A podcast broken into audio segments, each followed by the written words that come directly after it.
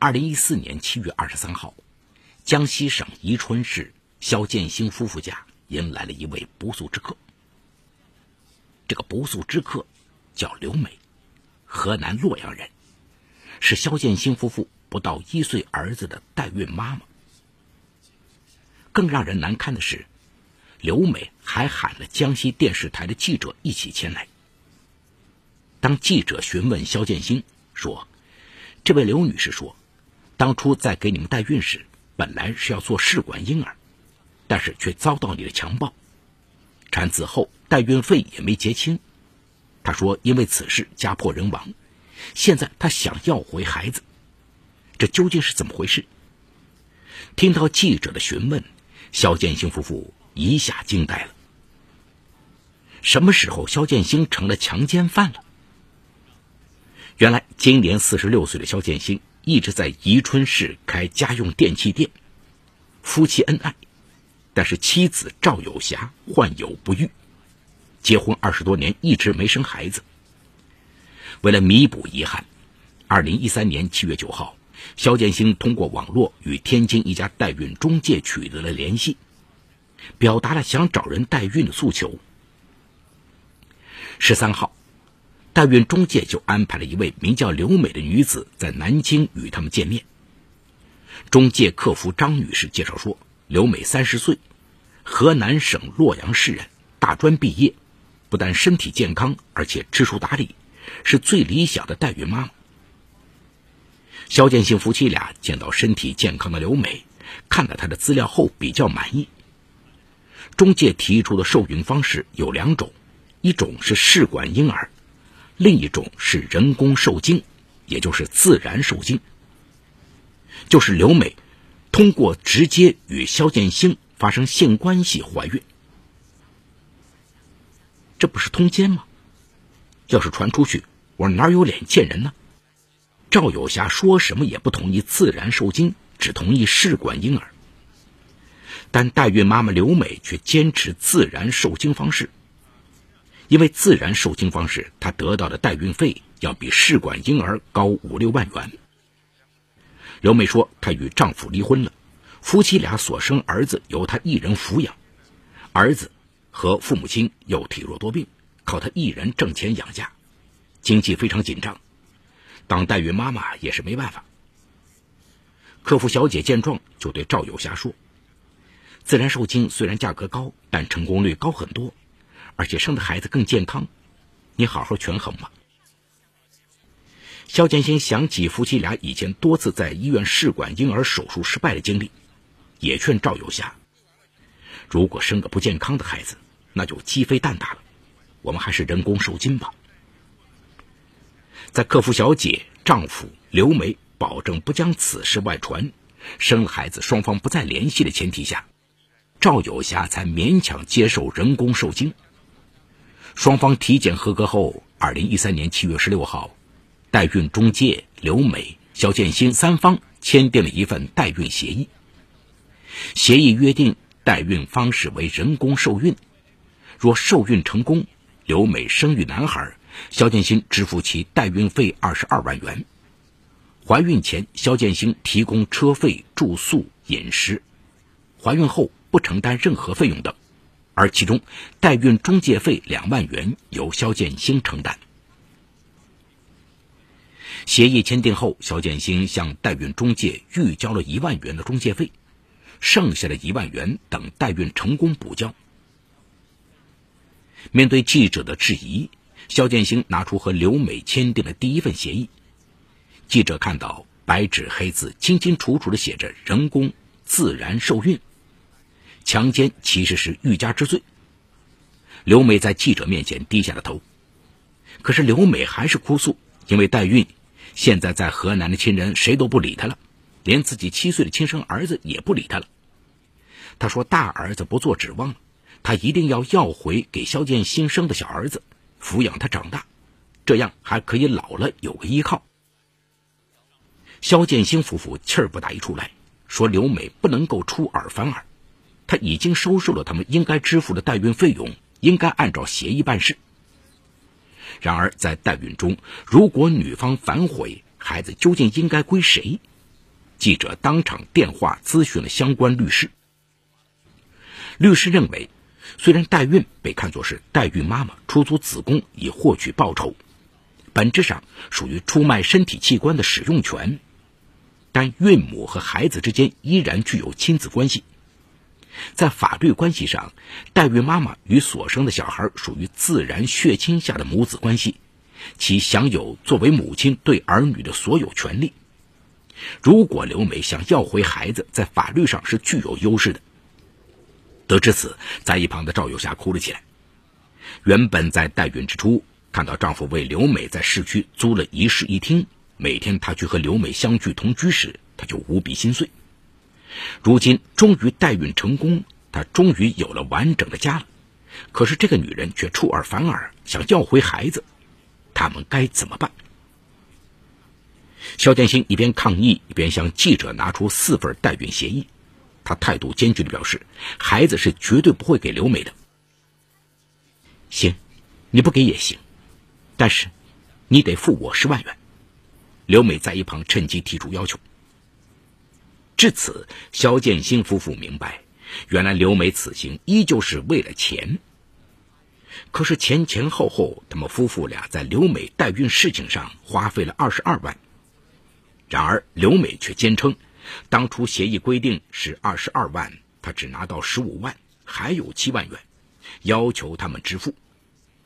肖建新一边申诉一边哭诉他们求子辛酸路。原来当初也就是二零一三年七月，肖建新与刘美签订代孕协议后同居了一个月，但刘美的肚子却没有一点动静。刘美想从江西回到河南洛阳，回家看看儿子和患病的父亲。赵有霞早就吃上了刘美的醋，就劝丈夫终止与她的代孕协议。肖建兴也怀疑刘美身体有问题，想让中介重新介绍个代孕妈妈。他也想让刘美回去，代孕从长计议。刘美似乎看出了夫妻俩的心思，不甘心二十二万元的代孕费落入别人的口袋，便计上心来。于是刘美对肖建新说。不如我们撇开代孕中介，私下再合作一次。如果你同意，不但可以不交中介费，代孕费我们还可以少一点。夫妻俩一合计，觉得可以再试一次。经过双方讨价还价，双方决定终止第一份协议，然后撇开代孕中介，私下签订了第二份代孕协议。协议约定，刘美保证为甲方生一个健康的男孩。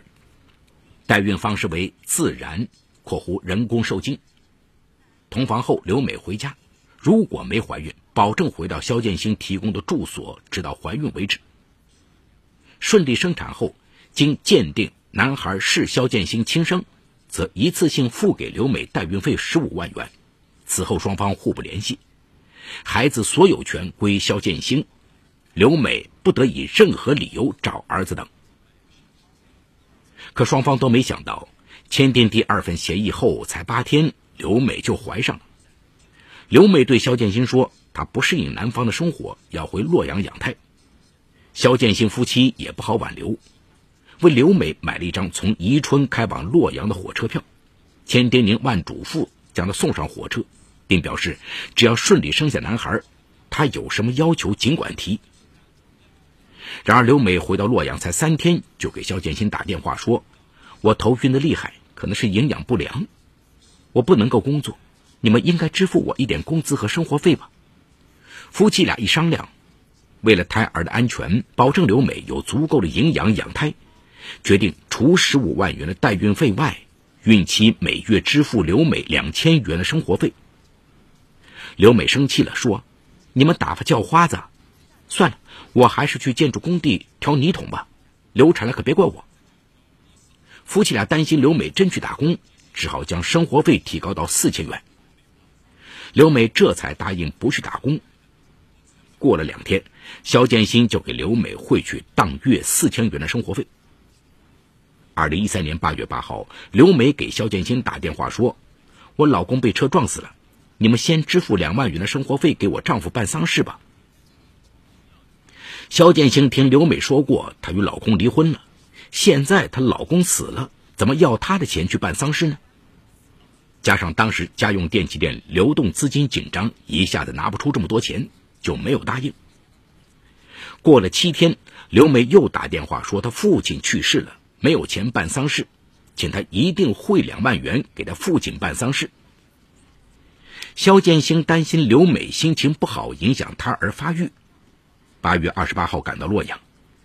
其实刘美并不是没钱为父亲办丧事，而是担心肖建兴许诺的生活费不能兑现。为了让刘美放心，肖建兴与刘美又签订了第三份代孕协议，约定刘美代孕生子成功，肖建新除了支付刘美代孕费十五万元外，每月支付刘美孕期生活费四千余元。回到宜春，为了避免孩子将来出生后被人说闲话，赵有霞开始在当地制造舆论，说她怀孕了。到了十一月，赵有霞就开始在肚子上垫毛巾、垫枕头，假装怀孕的样子，为代孕儿子出生当妈妈做准备。夫妻俩每隔一个月就买些营养品去洛阳看望刘美。二零一四年四月底，刘美临产，肖建兴夫妻俩。将家电店关门，带上全部积蓄，早早的来到洛阳，迎接孩子出生。二零一四年五月一日，刘美果然在洛阳妇幼保健医院生下一个六斤重的男孩。经亲子鉴定，男孩的亲生父亲为肖建兴，双方如愿以偿，皆大欢喜。肖建兴与妻子相拥而泣。二零一四年五月五号，肖建兴按照当初协议。一次性支付给刘美十五万元代孕费，加上其孕期每月四千元生活费以及租房费、交通费、饮食费，一共付出二十二万元。由于刘美性格多变，肖建兴担心今后她再找麻烦，便与刘美签订了第四份分手协议。协议写明，刘美收到了肖建兴支付的全部代孕费，孩子所有权归肖建兴所有，双方不再联系。分手协议签订后，肖建兴夫妻俩高兴地抱着孩子回到宜春。六月一号，孩子满月，夫妻俩特意在宾馆大摆满月酒，亲戚朋友纷纷为中年得子的夫妻俩道喜祝贺。家里每天莺啼声声，夫妻俩尽情地享受天伦之乐。可是，刚吃完儿子的满月酒，刘美就给肖建新打电话说。我只要一闭上眼睛就想我儿子，我能不能看看儿子？肖建兴大吃一惊说：“我们不是说好了吗？你不能来看孩子。”刘美出尔反尔，夫妻俩不肯答应。过了两天，天津代孕中介客服小姐不知怎么得知肖建兴与刘美私下代孕生子的消息，天天给肖建兴打电话，催他补交签订代孕协议时欠下了一万元中介费。并威胁说，如果他不交钱，将曝光他儿子的身份，并在网上公布他代孕生子的真相。肖建兴认为，刘美第一次没有怀上，与代孕中介签订的第一份协议应该终止，拒绝支付一万元中介费。为代孕生子，肖建兴夫妻俩几乎倾其全部家产，家用电器店也因无钱进货关门了。中介催款的电话一个接一个，本来让他们心烦意乱，没料到中介催款还没有平息。几天后，原本已经撇清关系的刘美的电话再次响起。他说：“按照市场的行情，十五万元代孕费太低。”肖建新多次强暴他，应该追加十万元。肖建新一听，肺都气炸了，质问刘美：“我什么时候强暴你了？协议上不是清清楚楚的写着人工受孕吗？”这种弥天大谎你也敢撒？刘美却说她答应的是试管婴儿，如果肖建新不支付她十万元强暴费，他就告他强奸。至此，肖建新才认识到刘美就是把他当摇钱树，借口向他多要钱，他不予理会。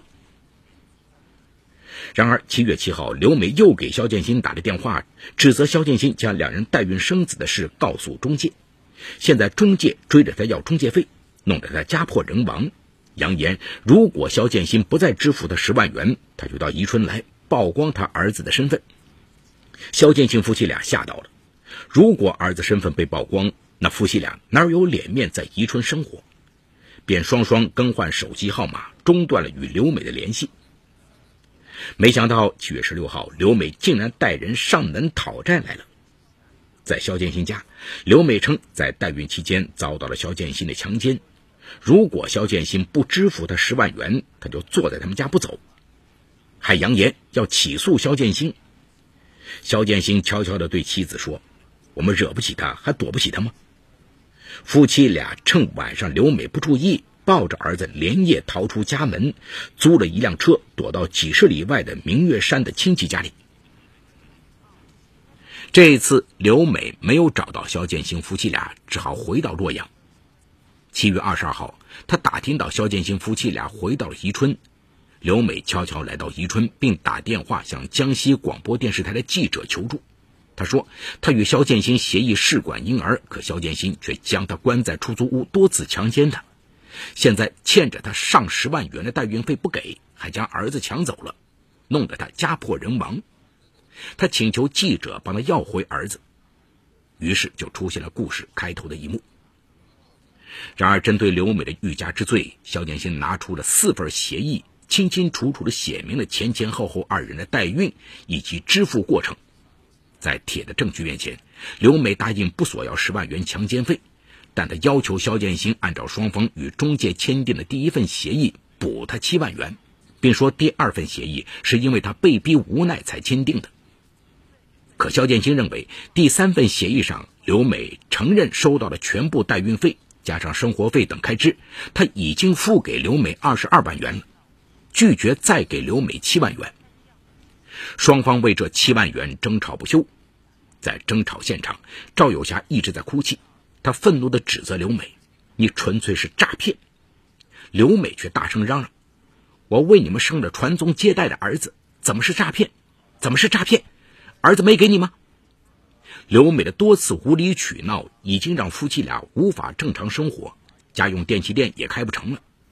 夫妻假装怀孕、代孕生子的丑闻曝光，成为笑话。但为了恢复正常生活，肖建新夫妻俩愿意花点钱买平安。于是，在记者的调解下，肖建兴同意再给刘美两万元，给代孕中介一万元。刘美感到再纠缠下去似乎没道理，只好接受了肖建新的提议，但是他只同意给代孕中介五千元，另五千元归他。于是，双方签订了第五份协议，约定刘美收到两万五千元后，不再以任何理由纠缠肖建新夫妻。在记者的要求下，刘美被迫提供了代孕中介的电话，记者与中介进行了沟通。没想到，当得知刘美说中介曾经上门逼她交一万元的中介费，弄得她家破人亡时，中介非常气愤，说他们根本没有逼刘美，所谓的家破人亡也是子虚乌有。倒是刘美在生下代孕儿后，主动将消息告诉中介，要中介配合她一起来宜春向肖建新要钱。中介认为不妥，拒绝了刘美。至此，记者才明白，刘美一直在以各种谎言欺骗媒体。刘美拿到两万五千元的现金后，离开宜春回河南去了。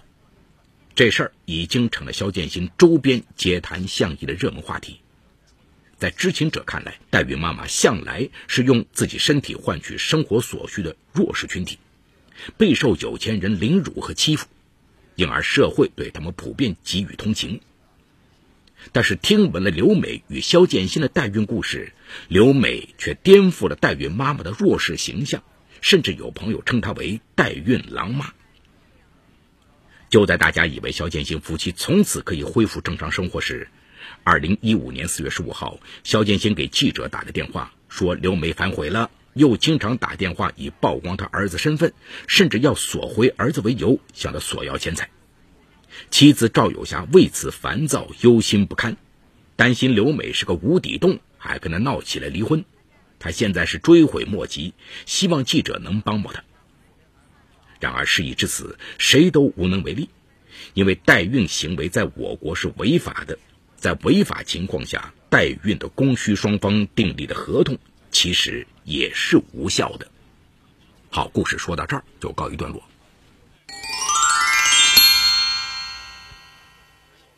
今天这个故事的主人公刘美颠覆了传统的代孕妈妈，用身体换取生活所需的弱势形象，摇身一变成了代孕狼妈。刘美以怀孕不适、为父亲办丧事等等缘由，开口要钱。夫妇二人因刘美怀着孩子，也咬牙同意了给钱，加上代孕费，前前后后给了刘美二十二万。然而，夫妇二人没想到的是，刘美竟然带着记者上门状告肖建新强奸。夫妇二人拿出之前的所签协议，力证清白，然而依旧禁不住刘美要曝光孩子真相、要回孩子的威胁。在记者的调解下，给刘美两万。没想到之后，刘美还是经常打电话骚扰二人，索要钱财。代孕技术的实施具有严重的社会危害性。涉及社会道德、法律等一系列问题，与社会伦理和道德相违背。根据我国于二零零一年八月一号起施行的《人类辅助生殖技术管理办法》规定，禁止以任何形式买卖配子、合子、胚胎，医疗机构和医务人员不得实施任何形式的代孕技术。在我国，代孕是违法的，因此一旦患者。因为代孕技术产生的纠纷，将得不到法律的支持。在违法情况下，肖建新二人与刘美曾五次签订的代孕协议也难有法律效力。中国的传统家庭理念是希望有一个完整的有孩子的家庭，而不孕症在我国的发病率在百分之十以上。正是因为如此，像刘美这样的代孕妈妈以及一些代孕中介，才能游走在法律伦理的边缘。各类纠纷也层出不穷，那么是否非得有个孩子的家庭才圆满？这一点值得大家反思。